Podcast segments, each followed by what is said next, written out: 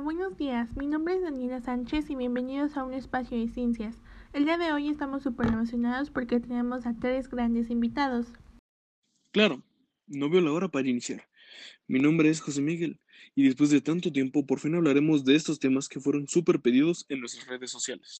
Sí, les recuerdo seguir a nuestras redes sociales. Estamos como un espacio de ciencias en Instagram, Facebook y Twitter. Al finalizar los podcasts se suben a YouTube para que después ustedes los puedan escuchar. Y algo súper bueno que tenemos es que estamos en vivo. Entonces, si tienen dudas acerca de los temas, no duden en mandar mensaje para aclararlos. Bueno, ya fue mucha introducción. A continuación les presentaremos a nuestros invitados súper destacados en sus áreas. En el primer lugar tenemos a la experta Aurora Peña.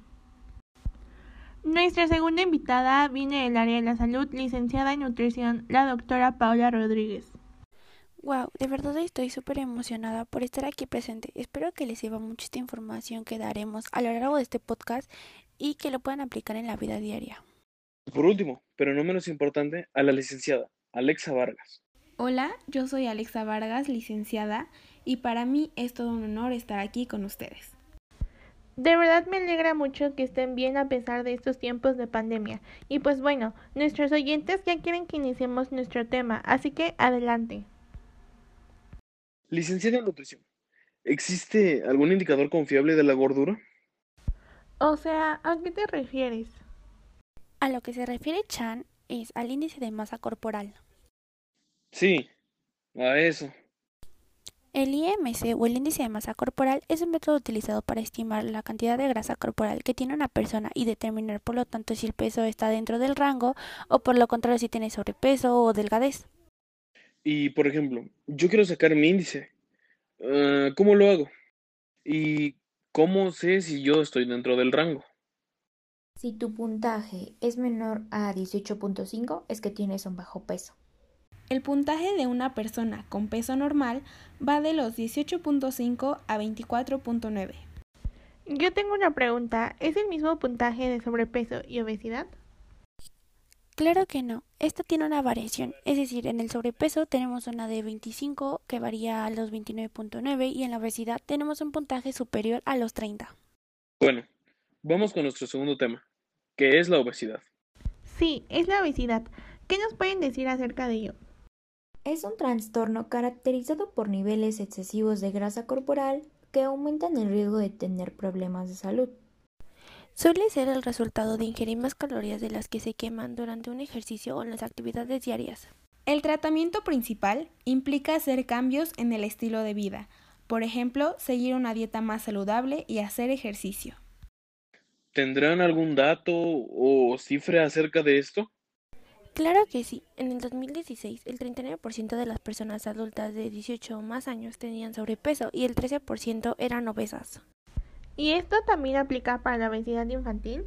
No, las cifras cambian un poco, pero a continuación mi colega Aurora Peña les explicará más acerca de esto. Desde niños, ¿llevaron o llevan una buena alimentación? Se preguntarán también por qué comencé con esta pregunta. Bueno, desde niños los hábitos alimenticios son vitales para marcar nuestros hábitos del futuro, desde lo más simple como hablar hasta la alimentación. Recuerdo cuando salía de la escuela, me compraba dulces o papas, ya que salía con mucha hambre, pero ¿no les pasaba que después seguían con hambre? Claro, ¿cómo olvidar cuando me comía esas papitas con chile y limón, súper deliciosas? Ahora bien, imaginemos un panorama en donde todos los niños hagan la misma rutina todos los días, pero ahora la problemática es cuántas veces consumen o si es que hacen alguna actividad física. Me imagino que dos a tres veces al día, si practican actividad física todos los días. Es un buen ejemplo, pero desafortunadamente para muchos niños y padres no es un tema fundamental, debido a situaciones externas o personales. ¿Cuáles son las principales causas? Comer una dieta inadecuada, no hacer el suficiente ejercicio, enfermedades genéticas, entre otras. Pero las consecuencias de la obesidad son de alerta, ya que las enfermedades cardiovasculares, la diabetes, trastornos del aparato locomotor, en particular la artrosis, hacen que el niño sufra de estas enfermedades a futuro. No debemos perder de vista que los niños son la base de esta sociedad y cuidarlos, así como cuidarnos a nosotros, es la prioridad. Después de esta explicación, ¿podrías darnos algunas medidas de prevención para evitar la obesidad infantil? Por supuesto que sí. La primera recomendación sería tomar un desayuno sano y equilibrado, controlar las cantidades de azúcar ingeridas, hacer una hora de ejercicio diario, beber mucha agua y pasar menos tiempo delante de una pantalla. ¿Qué es el aporte energético y cómo se mide? El aporte energético es proporcional a la cantidad de energía que puede proporcionar al quemarse en presencia de oxígeno. Esta se mide en calorías, que es la cantidad de calor necesario para aumentar un grado de temperatura de un grado de agua. Como su valor resulta muy pequeño en dietética, se toma como la medida de kilocaloría. Conocemos tres nutrimentos básicos. Los lípidos con 9 kilocalorías, los carbohidratos con 4 kilocalorías, al igual que las proteínas con 4 kilocalorías. Y otro tema que nos piden mucho en las redes sociales es la entomofagia. A continuación, ¿nos podrían explicar un poco sobre este tema? Y bueno, la verdad es que me alegra mucho que lo preguntes. La entomofaga es la ingesta de insectos, arácnidos, artrópodos en general como un alimento para los humanos o bien para los animales. Un hábito alimenticio muy extendido en algunas culturas de la Tierra, por ejemplo África, Asia, la gastronomía de América del Sur, no obstante, en algunas otras es muy poco común o es considerado un tabú. Diversos grupos taxonómicos consumen proteínas de los insectos, por ejemplo, aves, reptiles, anfibios, peces, mamíferos y numerosos grupos de invertebrados. Generalmente se les llama insectívoros en vez de entomófagos.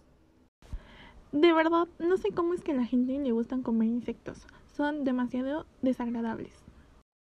Y para finalizar con el último tema, son las biomoléculas. ¿Qué son y cómo es que se componen?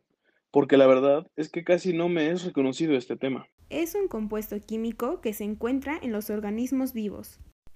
Las biomoléculas también son conocidas como los aminoácidos, glúcidos, lípidos, proteínas, ácidos nucleicos, vitaminas, eh, entre más cosas. ¿Qué función tiene? ¿O por qué se necesita? Son indispensables para la formación y funcionamiento de las células que componen los tejidos y los órganos de los seres vivos. Bueno, se nos acabó el tiempo. En verdad estoy encantada de todo lo que hablamos el día de hoy. ¿Alguna palabra que les gustaría agregar? Por mi parte es todo. Espero que de verdad les haya gustado y no lo olviden, cuídense. Pues solo me queda agradecerles a ustedes por invitarme y espero que la información de sea de sumamente importancia y útil para un futuro. Y gracias. Muchas gracias por haberme invitado y queda a su servicio. Pues bueno, hasta aquí ha llegado este evento. Y si les gustó, recuerden hacérnoslo conocer por medio de las redes sociales. Y para en un futuro poder hacer una segunda parte. Muchas gracias a Aurora Peña, a Paola Rodríguez, a Alexa Vargas y a José Miguel Chan por formar parte de este podcast y ustedes nuestros oyentes por formar parte de nuestro equipo. Mi nombre es Daniela Sánchez y nos vemos en el siguiente episodio de Un espacio de ciencias. Adiós.